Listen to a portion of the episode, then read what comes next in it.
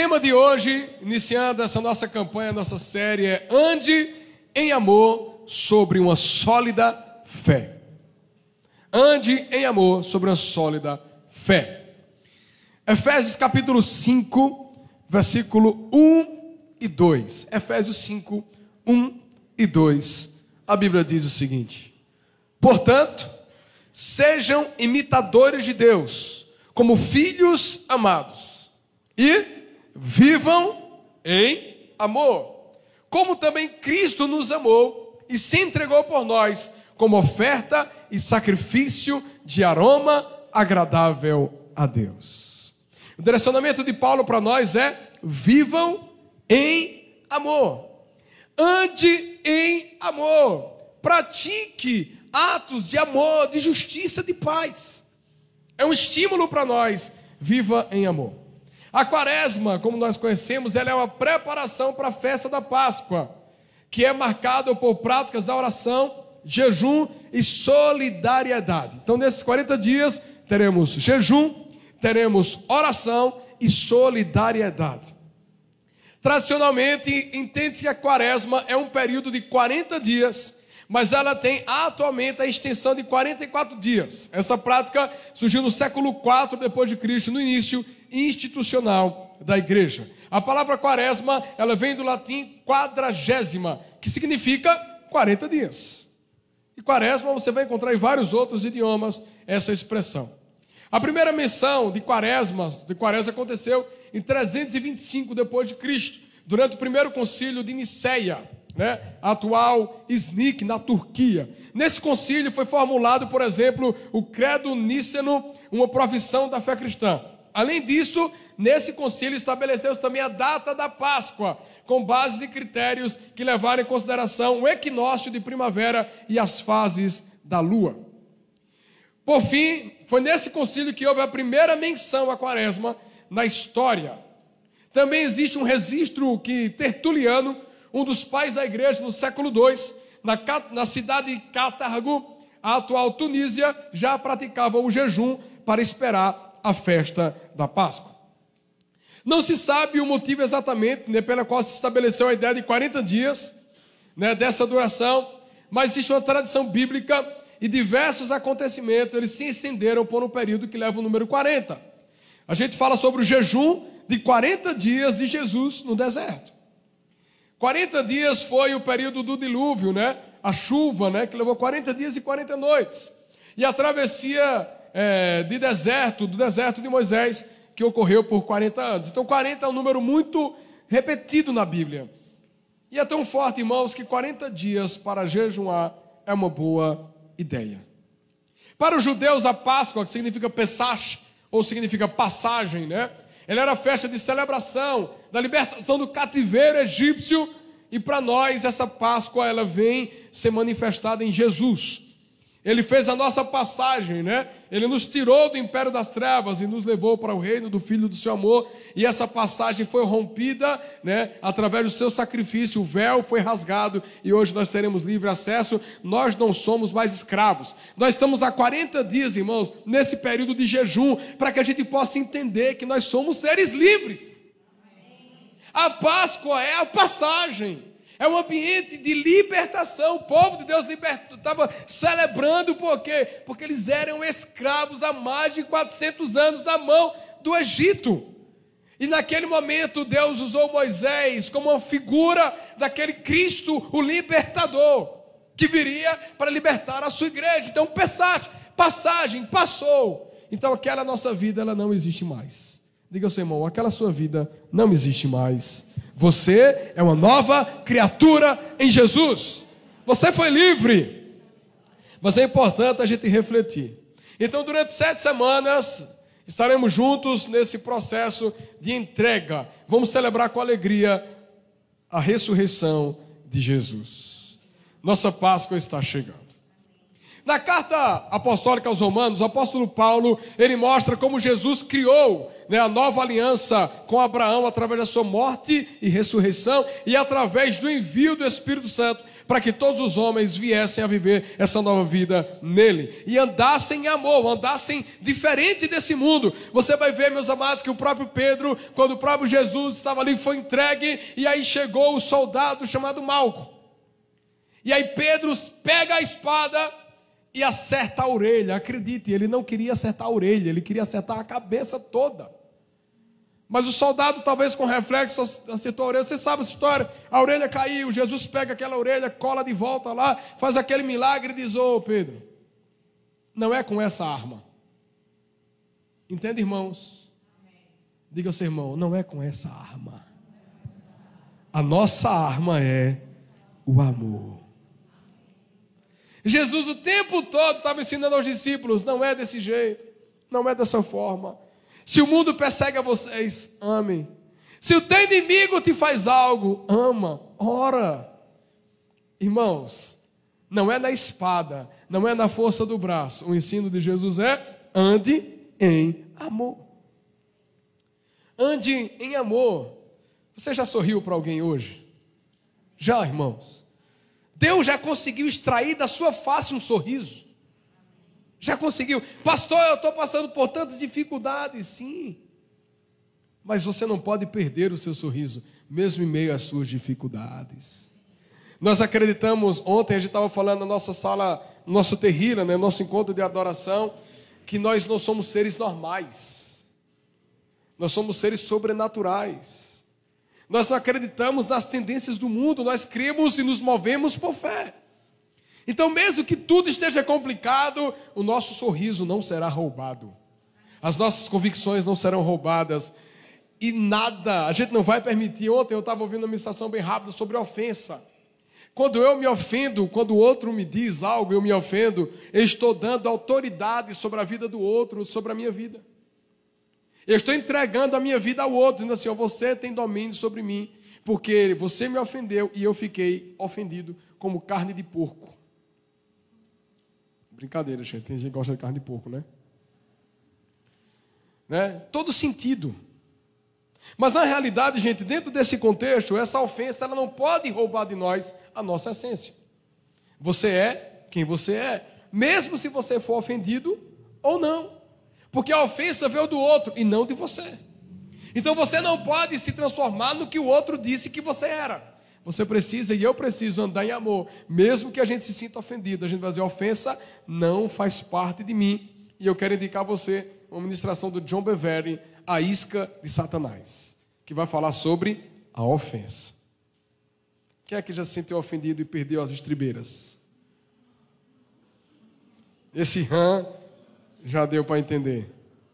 Então, nessas próximas semanas, nós falaremos hoje aqui, né, sobre uma fé sólida, falaremos sobre o, a, a fidelidade no testemunho, a oração, um coração solidário, comprometido com o serviço ministerial, desfrutando de emoções saudáveis, contagiando com, boas, com as boas novas e vivendo sobre uma viva esperança. Esses serão os nossos próximos temas, próxima semana, e aí você vai poder acompanhar junto conosco.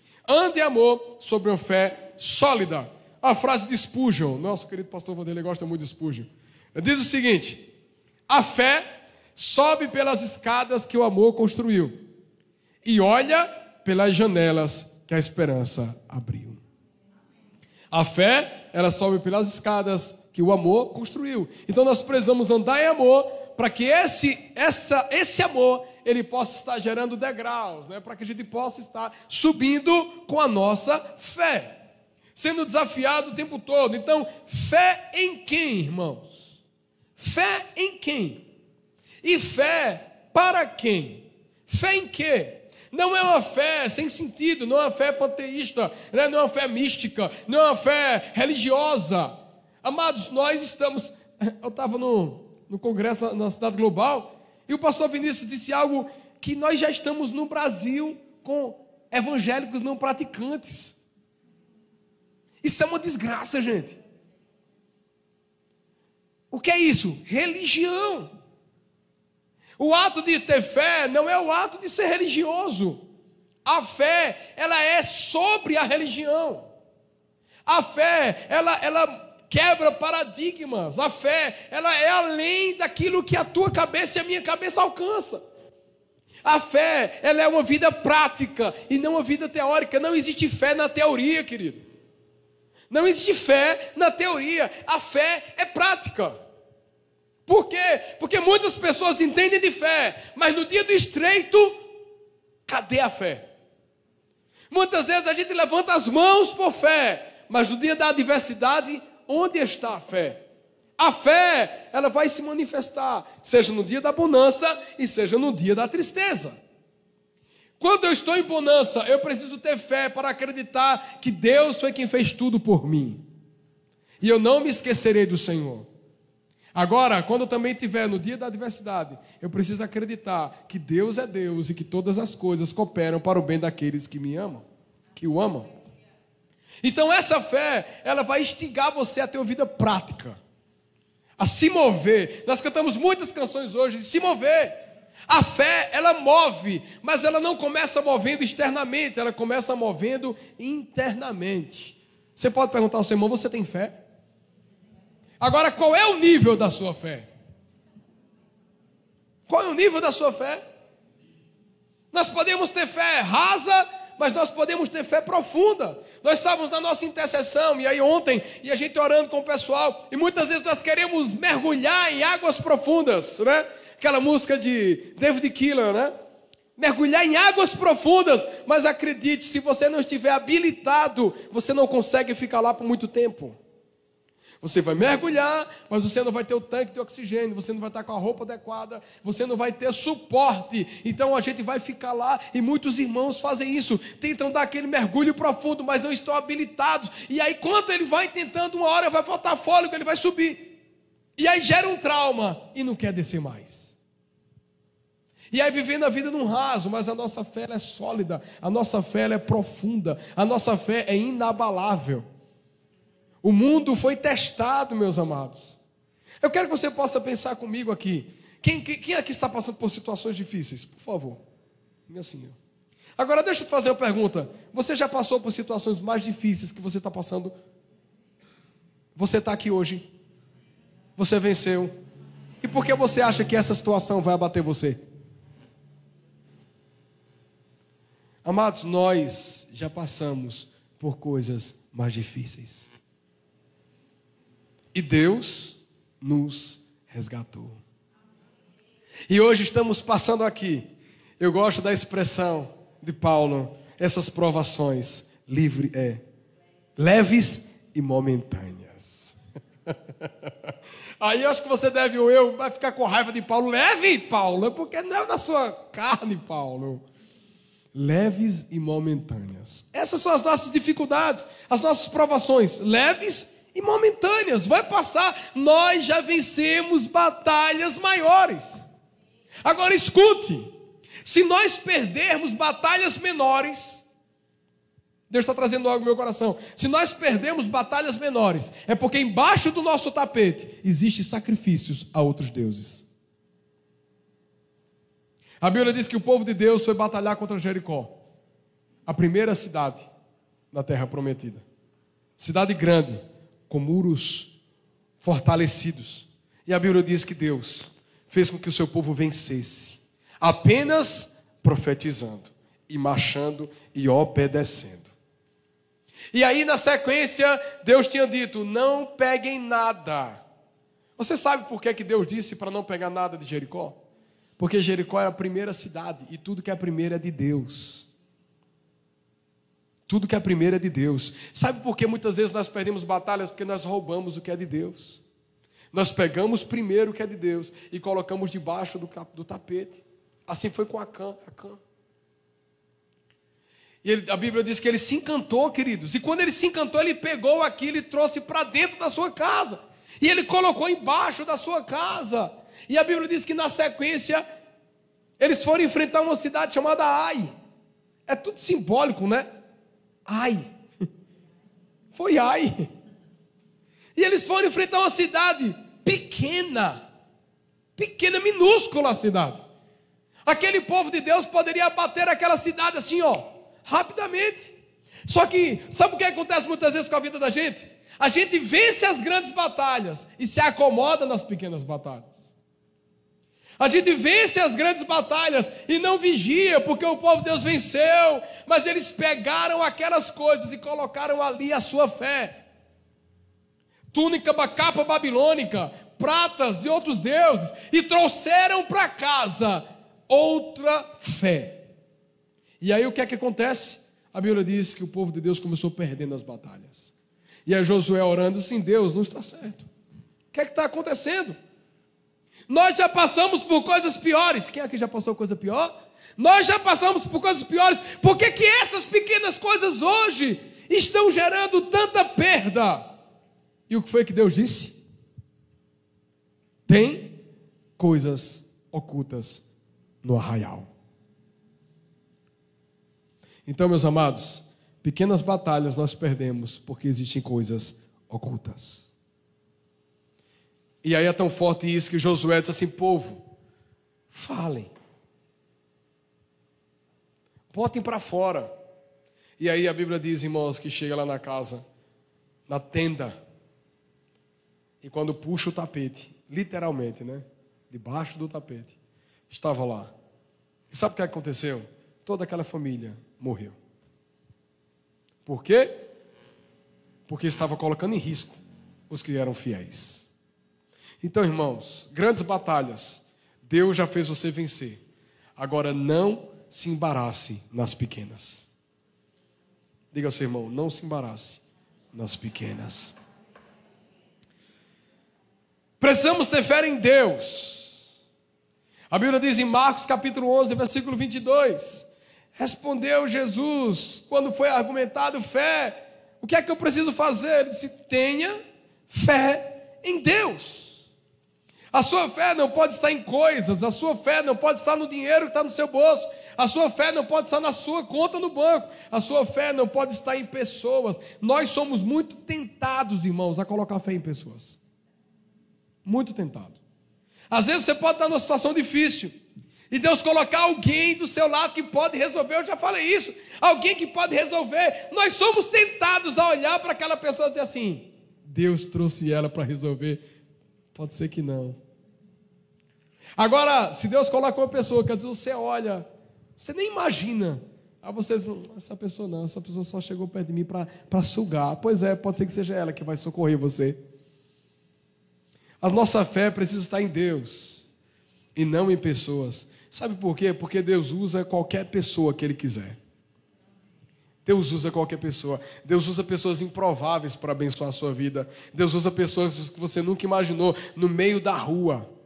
Deus pode usar pessoas na rua, Deus pode usar um feirante, Deus pode usar um mendigo, Deus pode usar uma pessoa milionária, Deus pode usar quem Ele quiser. Agora tem um detalhe: a sua fé precisa estar em Deus, porque Deus é quem move as pessoas para liberar palavras sobre a sua vida.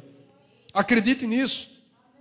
Tiago capítulo 1, versículo 6 diz: Peça tudo, querido porém com fé, sem duvidar, pois aquele que duvida é semelhante à onda do mar, levada e agitada pelo vento. Quem duvida não tem direcionamento, quem duvida escuta várias vozes, quem duvida não tem algo sólido, enraizado. Qualquer vento, ele se move. Nós não nos movemos por ventos, nós nos movemos por apenas uma palavra, é a palavra de Deus sobre nós. Então não duvide daquilo que Deus está fazendo e não duvide das suas próprias orações. Se você orou, regue, não duvide. Não traga desconfiança no ambiente de fé, porque na fé não tem desconfiança. A fé é uma entrega, a fé ela é uma convicção. Então nós precisamos acordar e acreditar na palavra divina que nós precisamos ter fé, inclusive para agradar o coração de Deus. Então peça com convicção. Nós precisamos ter fé onde? Na palavra de Deus. Efésios 6:17 diz: "Usem o capacete e a espada do espírito, que é a palavra de Deus". Eu preciso crer nessa palavra todos os dias da minha vida. Eu preciso olhar para ela e declarar: Eu amo, Senhor, a tua lei. a tua lei, na tua lei eu meditarei dia e noite. Na tua lei. Pergunta ao seu irmão: como é que está a sua vida diária com Deus? As pequenas batalhas são perdidas quando nós não temos vida diária com Deus. Ou até tentamos ter, mas a palavra ainda não é verdade para nós. Sabe, amados, a palavra pode servir para uns e não servir para outros. Por quê? Porque talvez alguns creiam e vivam ela, outros apenas leiam ela. Nós não podemos ser leitores da Bíblia. A Bíblia diz que nós não podemos ser apenas ouvintes, mas precisamos ser praticantes da palavra. Se Deus disse vai, o que é que tem que fazer? E a Bíblia, creia na palavra de Deus. Nós precisamos ter fé em Deus, precisamos ter fé na palavra, precisamos ter fé no Filho de Deus. João 3,18 diz: Quem nele crê não é condenado, mas quem não crê já está condenado, por não crer no nome do Filho unigênito de Deus. Muitas pessoas não creem em Jesus. Acreditam nele como um profeta comum. Acreditam nele como um homem que mudou a história. Não, ele é Deus, ele é poderoso e ele pode fazer nova todas as coisas. A Bíblia é fundamental no relacionamento, no crescimento e amadurecimento na vida do Espírito. Hebreus capítulo 11, versículo 6. Sem fé é impossível agradar a Deus, pois quem dele se aproxima precisa crer que ele existe e que recompensa os que o buscam.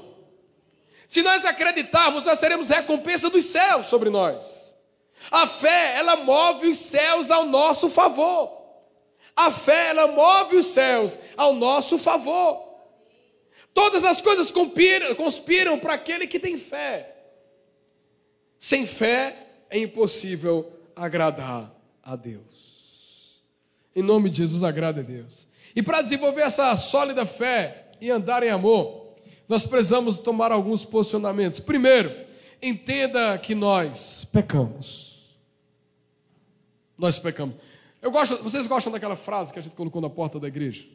Proibida a entrada de pessoas perfeitas. Sabe por quê, irmãos? Porque nós pecamos. A Bíblia diz: todos pecamos e destituídos fomos da glória de Deus. Ô oh, pastor, mas esse, esse versículo é só para evangelizar. É, meu irmão, mas a gente precisa ler esse versículo também. Sabe por quê? Porque nós somos igual a qualquer outra pessoa. Nós precisamos visitar a nossa vida e dizer: Ah, eu sou fruto da misericórdia de Deus. Eu sou fruto da bondade de Deus. O próprio Paulo disse assim: Ah, os pecadores, eu sou o pior deles.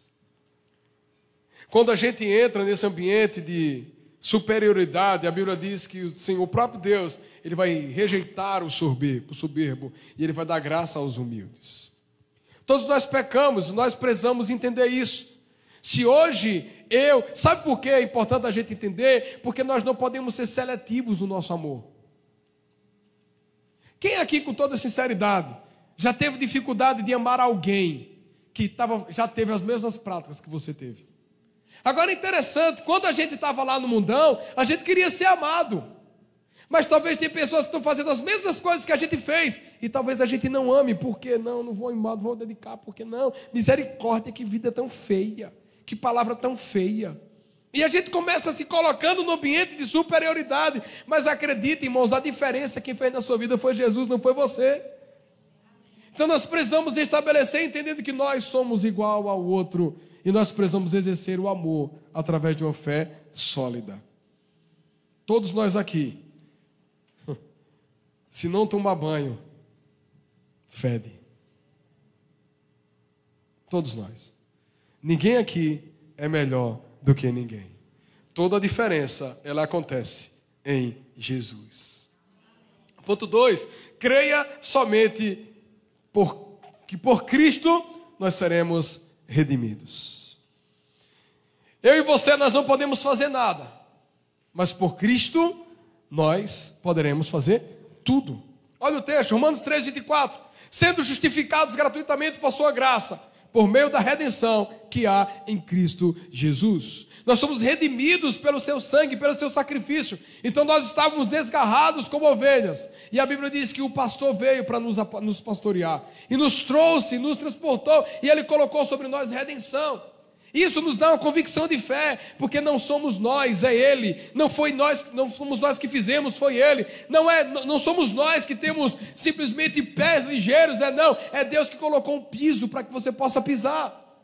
A estrutura das, da, do que é sólido foi produzida por Deus, por isso que a Bíblia diz: Ele é a pedra angular, rejeitada pelos homens. Ele sempre foi a rocha. Deus é firmeza, é convicção. A gente, amados, quando nós andamos com Deus, nós pisamos em rocha. Quando nós andamos com fé, com dúvida e não fé, nós pisamos em areia movediça. A gente vai tentar sair. E quanto mais a gente mexe, mais a gente afunda. Por quê? Porque no nosso coração habita a dúvida. Nós precisamos entender, nós somos redimidos por Jesus.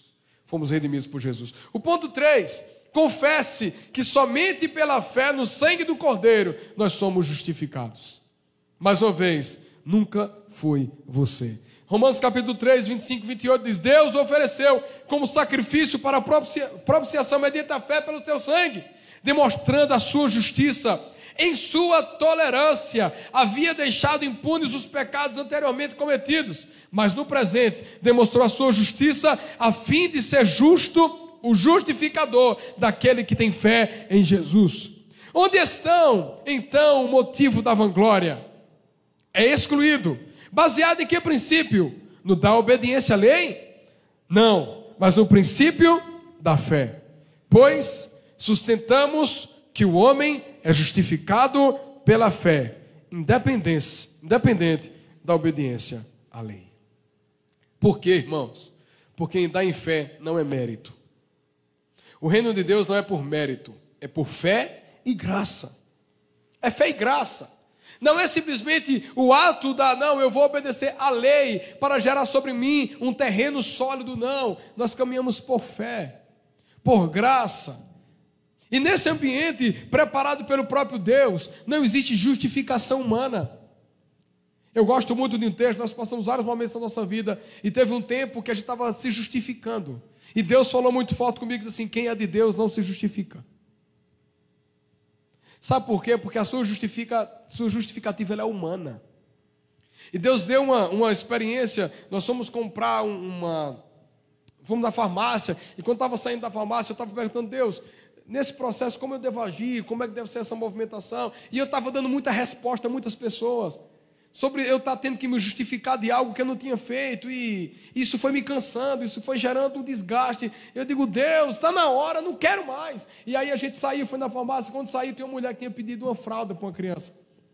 E aí eu peguei, a gente comprou a fralda, quando deu a fralda à criança, eu disse assim: como é o nome do seu filho? Ela disse: o nome do meu filho é Daniel. Você sabe o que significa Daniel? Deus é a minha justiça. E naquela hora, não foi eu que foi a, não foi a criança que foi abençoada só, irmão, fui eu. Porque quando eu peguei aquela criança, eu disse: Amor, o nome dele é Daniel.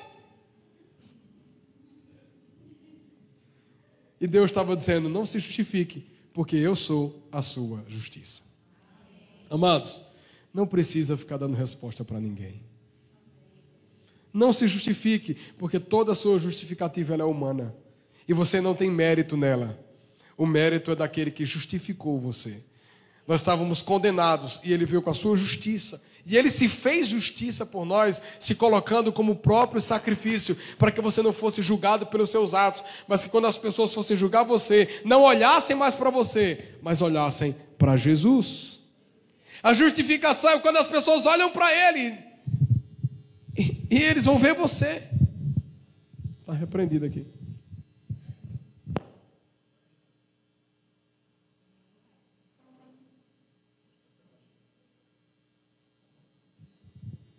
Deve andar em amor, né, irmão? Senão as caixas já estavam quebradas na hora dessa. Misericórdia. Tá mais nessa aqui. Dá uma pausa aí nessa transmissão. Ok, vamos assim. Então, quando as pessoas olham para você, elas vão ver Jesus. E quando olham para Jesus, vão ver você. Eu acho interessante, tem um, um, um teatro muito legal. Se você quiser depois pesquisar, é uma balança. Está lá uma balança. E as pessoas, elas precisam se pesar na balança para passarem se vão para o céu ou não. É um teatro, né?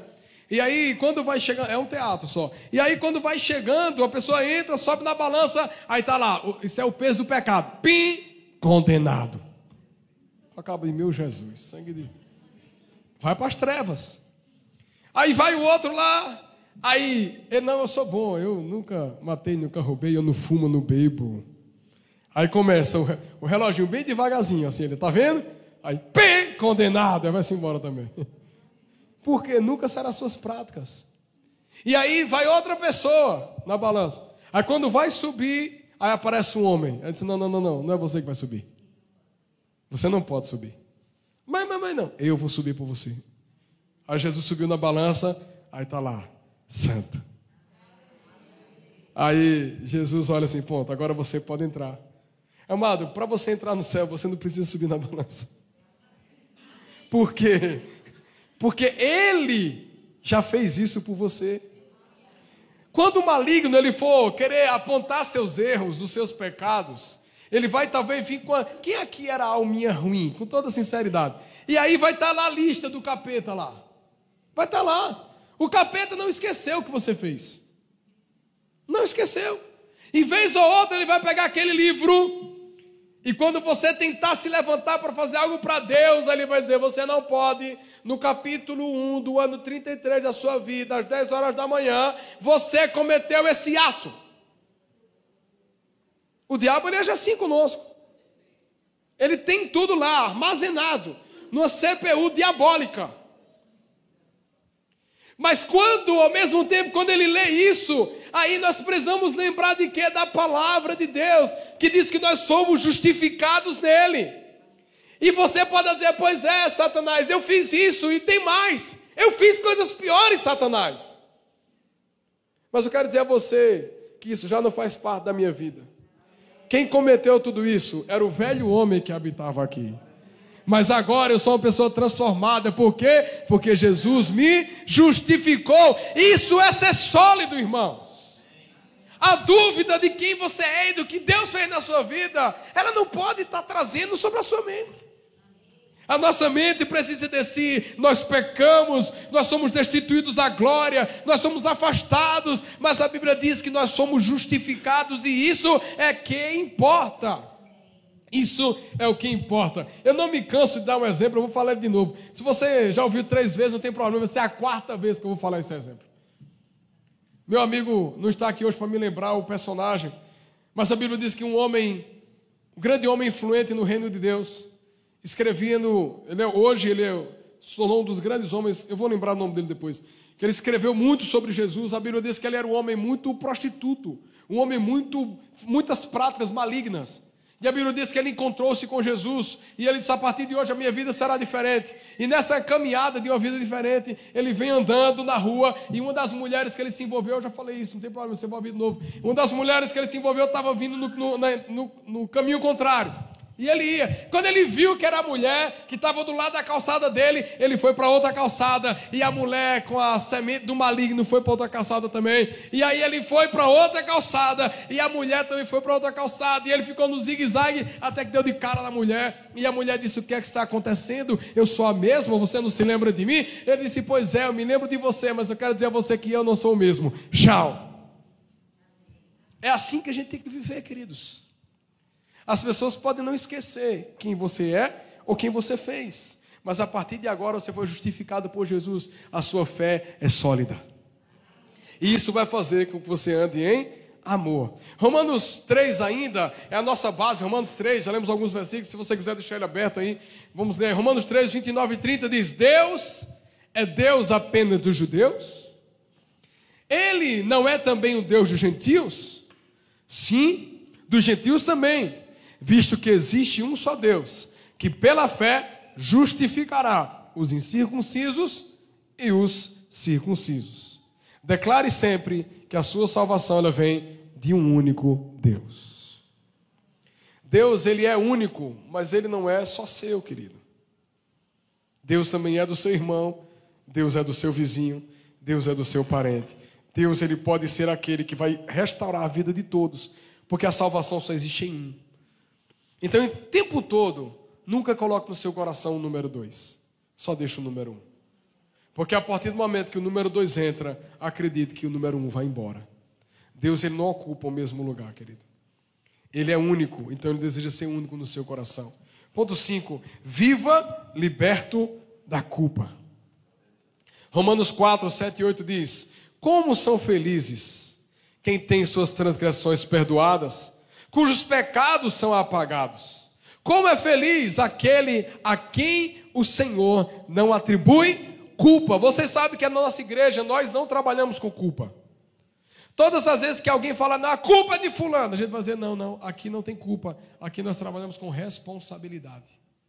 Porque se Deus tirou a culpa, por que, que eu quero colocar? Acreditem, meus amados, a responsabilidade não é do outro, ela é nossa. Você não pode caminhar com culpa sobre as suas cabeças, por quê? Porque a culpa ela é um sinal da condenação do diabo sobre você. Quando o diabo leu lá no capítulo da sua vida, capítulo 33, 10 horas da manhã, que você fez isso, isso, isso, isso, se isso te traz ainda dor no teu coração e frieza, é porque você ainda está vivendo em culpa. Se Jesus nos justificou, foi para arrancar de nós todas as nossas dores, enfermidades e culpas.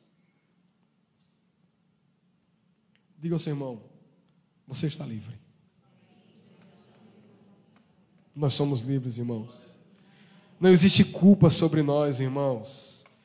Existem responsabilidades. O que foi feito errado precisa ser resolvido, mas nós precisamos ser livres para resolver. Porque se nós não formos livres para resolver, nós apenas vamos embaraçar as situações. Por quê? Porque alguém com culpa não consegue fazer nada a sua vida será um peso, será pesada, ou seja, a pessoa não se move porque sobre ela tem um jugo pesado pela qual ela não consegue carregar. A culpa não faz parte das nossas vidas, é um jugo que Jesus já tirou. Ele já tirou de nós. Você é livre, você é livre. Ponto 6: receba a paz de espírito. Romanos capítulo 5, versículo 1 diz: Tendo sido, pois, justificados por quê, irmãos? Pela fé, temos paz com Deus, por nosso Senhor Jesus Cristo. Pastor, minha cabeça está agoniada. Tente lembrar o que Jesus já fez por você. Tenha paz. Tenha paz, irmãos. Jesus fez você para dormir bem. Jesus fez você para ter paz. Ô oh, pastor, e o que é que eu faço com tanta coisa que tem que resolver? Acredite, irmãos, não é se agoniando que elas vão se resolver. Elas não vão se resolver com agonia. Elas vão se resolver com posicionamento. Nós é que podemos decidir se vamos viver em paz ou em guerra. São escolhas. Jesus já nos justificou.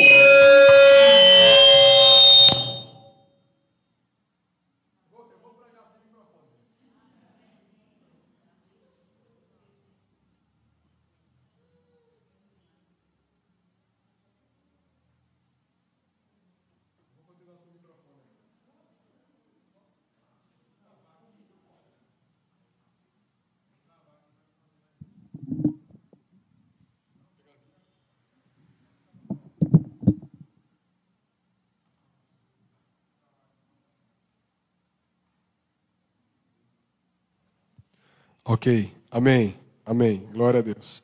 Nós vamos terminar. Até porque a gente tem fé. E aí? Você precisa ouvir essa palavra hoje. Nós precisamos ouvir essa palavra hoje. Receba a paz do seu espírito. Mesmo que no meio disso tenha ruídos, barulhos, agitações. Mas tenha paz. Já está justificado. Amém? Tenha paz do Senhor, mesmo que de vez em quando aconteça barulhos como esse aqui que talvez assuste, né? talvez doa no ouvido, talvez deixe você e eu meio agitado, mas tenha paz. Tenha paz. Porque a paz ela se manifesta também no dia de guerra. Não quer dizer que a gente não está no meio da guerra. A gente pode ter paz no meio das adversidades, mas são escolhas. Eu posso escolher viver a guerra ou eu posso escolher viver a paz. Tenha paz no Senhor. Diga ao Senhor assim: tenha paz. Por isso que Jesus disse assim: a paz do Senhor. Quando você entrar numa casa, a Bíblia diz assim: saudai, diga assim, ó, shalom. Shalom, a plenitude de Deus, a paz. Nada roube sua paz. Em nome de Jesus, você já foi justificado por Deus.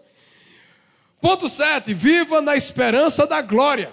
Romanos 5,2 diz: Por meio de quem obtivemos acesso pela fé a esta graça na qual agora estamos firmes e nos gloriamos na esperança da glória de Deus. As dificuldades podem acontecer hoje, mas a nossa glória é eterna, queridos. Você é um ser sobrenatural. O Carlito diz, ele diz assim, nós somos seres espirituais tendo experiência terrena. Eu acho massa isso. Nós somos seres espirituais tendo experiência terrena. Portanto, os nossos olhos não podem estar nessa terra. Nós precisamos estar com os nossos olhos na glória. Por quê? Porque lá nós temos uma esperança gloriosa em Deus.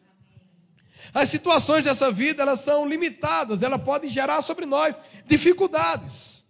Mas a nossa glória, ela precisa ser para Deus. Precisamos olhar para Deus. Ele é a nossa esperança. Ele é a nossa esperança.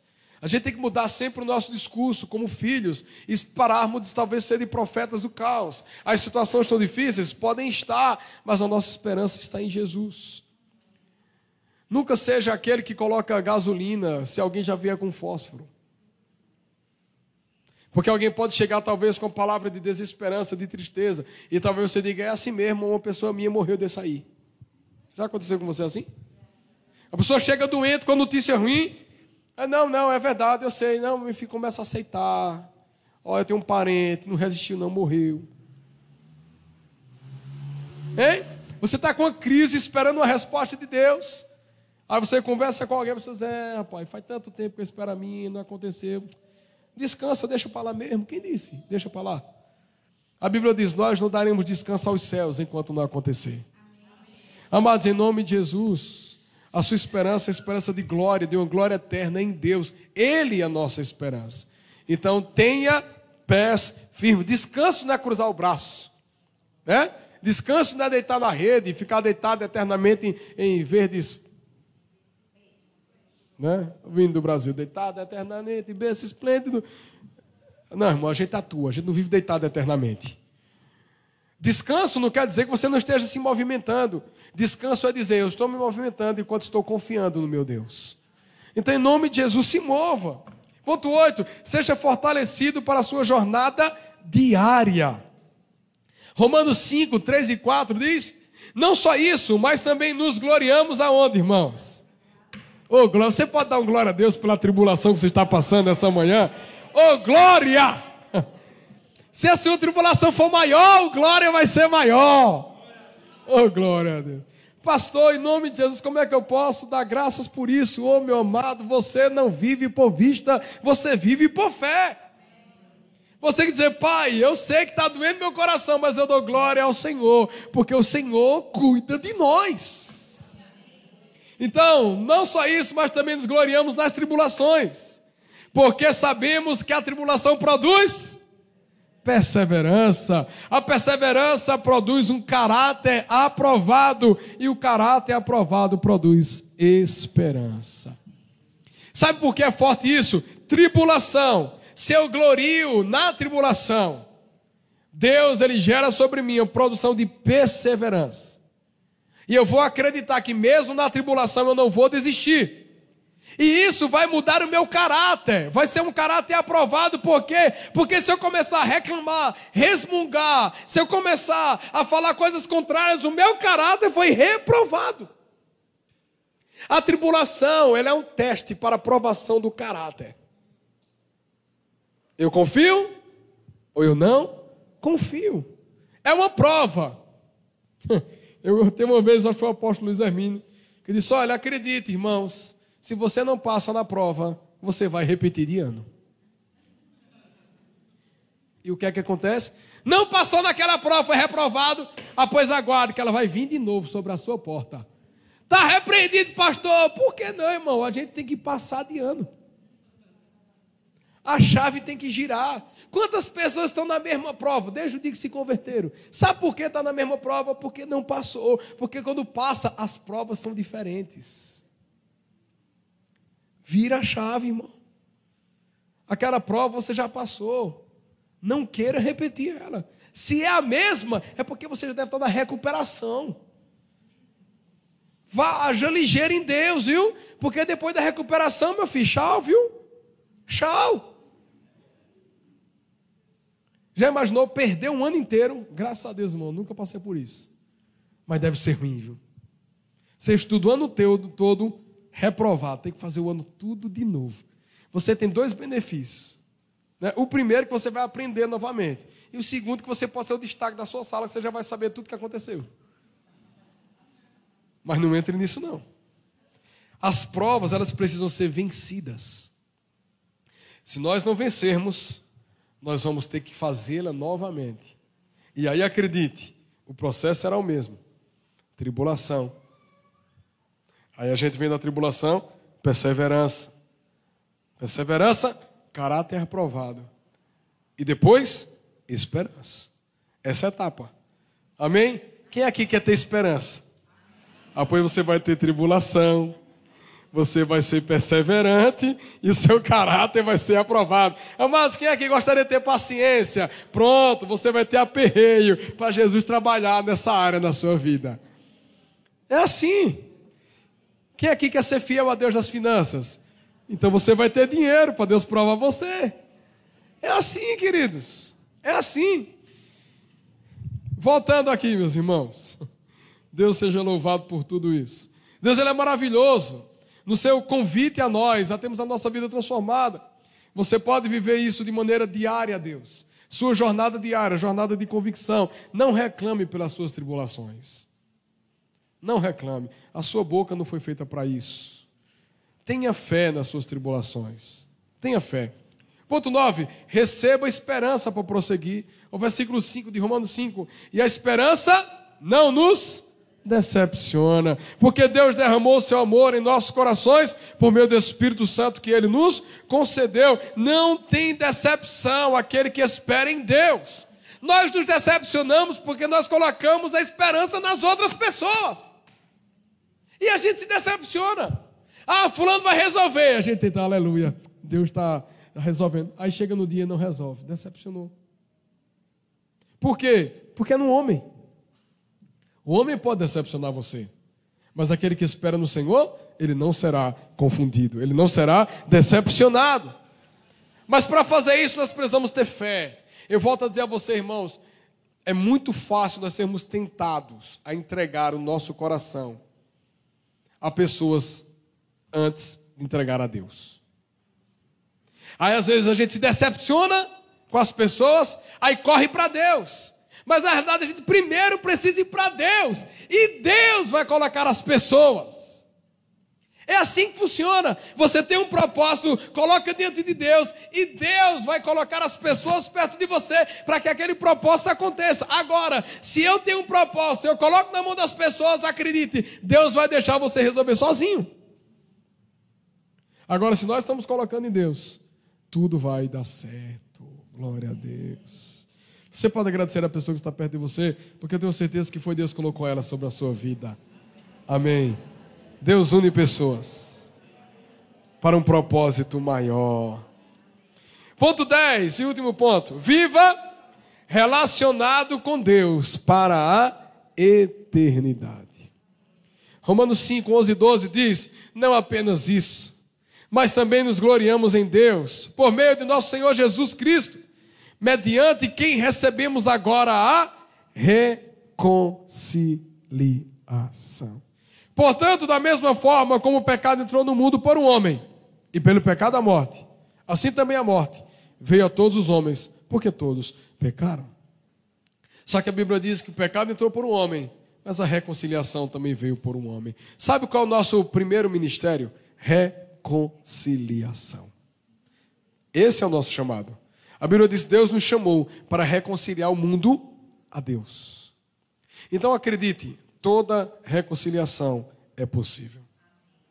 Porque se foi possível você ser reconciliado com Deus, você também pode ser reconciliado com seu irmão, você pode ser reconciliado em todas as áreas, porque foi Deus. Qual o seu primeiro ministério, irmãos? Reconciliação. Eu tenho, descobri hoje que eu tenho um chamado. Agora, o meu ministério na igreja é reconciliação. Porque tudo passa por ele. A música, se o coração não tiver em reconciliação, é apenas música. Se a dança não tiver em reconciliação, é apenas dança. Se o servir não tiver reconciliação, é apenas servir. Agora, quando é reconciliação, a música promove a reconciliação, a dança promove a reconciliação, o serviço promove a reconciliação. Por quê? Porque a nossa vida, tudo que a gente faz, ela precisa promover a reconciliação do homem para com Deus. Que assim seja. O pecado de Adão foi o primeiro homem, por esse homem que entrou. E a redenção veio por Jesus, o Filho de Deus. Romanos 5, 19 e 21 diz: Logo assim, como por meio da desobediência de um só homem, muitos foram feitos pecadores. Assim também, por meio da obediência de um único homem, muitos são feitos justos. Mas aonde aumentou o pecado, transbordou a graça, a fim de que, assim como o pecado reinou na morte, também a graça reine pela justiça, para conceder vida eterna mediante Jesus Cristo, o nosso Senhor. Onde abundou o pecado, superabundou a graça de Deus. Isso é fé sólida. Nada pode ser diferente disso. 2 Coríntios 5, 7 diz: Porque vivemos por fé e não pelo que vemos. Quem aqui está vendo um monte de coisa ruim ultimamente? Pensa, Jesus. Você se move por isso? Não. Você se move por fé. E aí, Timóteo, 2 Timóteo 4,7, combati o bom combate, terminei a corrida e guardei a fé. Uma frase do Martin Luther King que diz o seguinte: suba o primeiro degrau com fé. Não é necessário que você veja a escada inteira, apenas dê o primeiro passo. que maravilha, irmãos. Dê apenas o primeiro passo. Você pode não ver a escada toda, você pode não ver o que está acontecendo depois. Mas acredite, o seu passo hoje produzirá o degrau. O seu passo de fé hoje vai mover o que está acontecendo amanhã. Então, em nome de Jesus, tenha uma fé sólida e ande em amor.